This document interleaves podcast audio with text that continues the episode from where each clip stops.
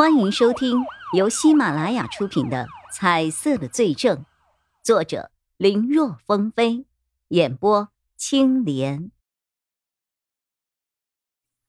等他说到去医院检查后，买来的米饭已经吃完了，将一次性筷子和餐盒拿去卫生间大致的冲了冲，这才扔进了一旁的垃圾桶里，其中。一次性筷子扔的是外面贴着“干”字的桶里，而餐盒则扔到了外面贴着“回”字的桶里。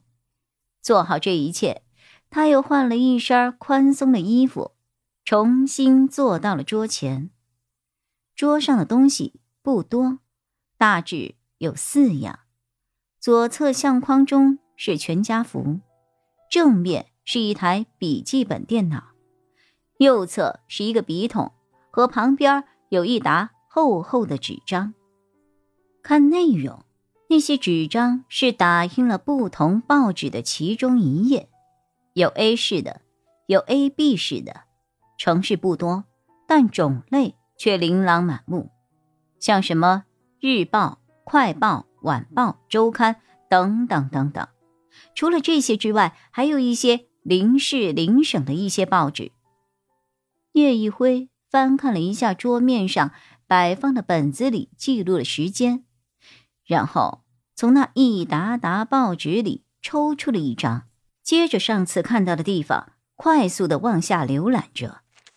看了一遍之后，他有些失望的摇了摇头，随手放进了桌边的一个纸筐里。那里是他专门放这种纸的。等攒满一箱，打包再扔。又看了十几张后，全无所获。叶一辉没有气馁，这种事情从他当上警察一年后就开始了。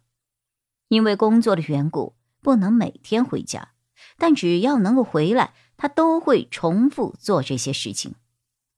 现在自己也不知道看过多少报纸了。找不到自己需要的内容，并不奇怪了。如此，将厚厚一沓内容看了差不多一个半小时，叶余辉终于看到了一条令他眼睛一亮的内容。他赶忙从笔筒里拿出了剪刀，将这份日期写着“一九九九年十一月二十号”。A 市晚报上所刊登的一篇文章给剪裁了下来，然后他从办公桌的抽屉里取出了一个白板芯。叶一辉起身来到了正对床头的墙上，墙上挂着一张宽大的教学用的白板，上面密密麻麻的贴着各种报纸的剪裁内容，在白板空余的地方。叶一辉将剪下来的内容用白板锡固定了上去，然后他就坐在床沿上，看着这一面墙上所贴的所有内容。他在脑海中又一次的梳理了一遍这些被剪裁下来的内容，因为排版的缘故，千差万别，有大有小，有宽有窄，时间上。最早的一篇报道是一九九五年二月十四号的，而最新的则是在一九九九年十一月二十号。其中一九九九年十一月五号的报纸内容是最多的，在这之后，时间就十分零星了。不管用多长时间，不管用什么手段，我一定会找到你。叶一辉看着面前那些新闻报道，原本有几分书生气的脸上，却有几分宛若恶鬼般的狰狞。不难想象，如果那个人现在站在他的面前，铁定会直接被他给撕成碎片。好半天，叶一辉的心绪才逐渐平复下来，看了看手机。已经是夜里的十一点半了，准备洗洗睡了，给明天的工作积攒体力和精力。可手机却在这个时候忽然响了起来。叶一辉拿起来一看，上面显示“所长”二字。现在已经是晚上十一点半了，这个时候突然打电话，莫非是？叶一辉的心头猛地一阵激动。喂，一辉吗？睡了吗？还没呢，刚准备洗漱呢。怎么了，所长？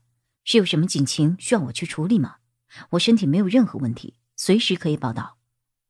那倒没有，就算有，今天你也给我在家好好睡一觉。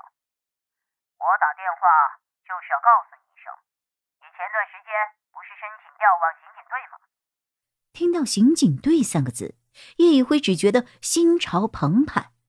只有成为了刑警，他才能够告别这种通过剪裁报纸。去寻找信息的低效手段，到那个时候，他就可以直接去调阅相关的卷宗，看到更为详细有效的内容，也能够找到那个人。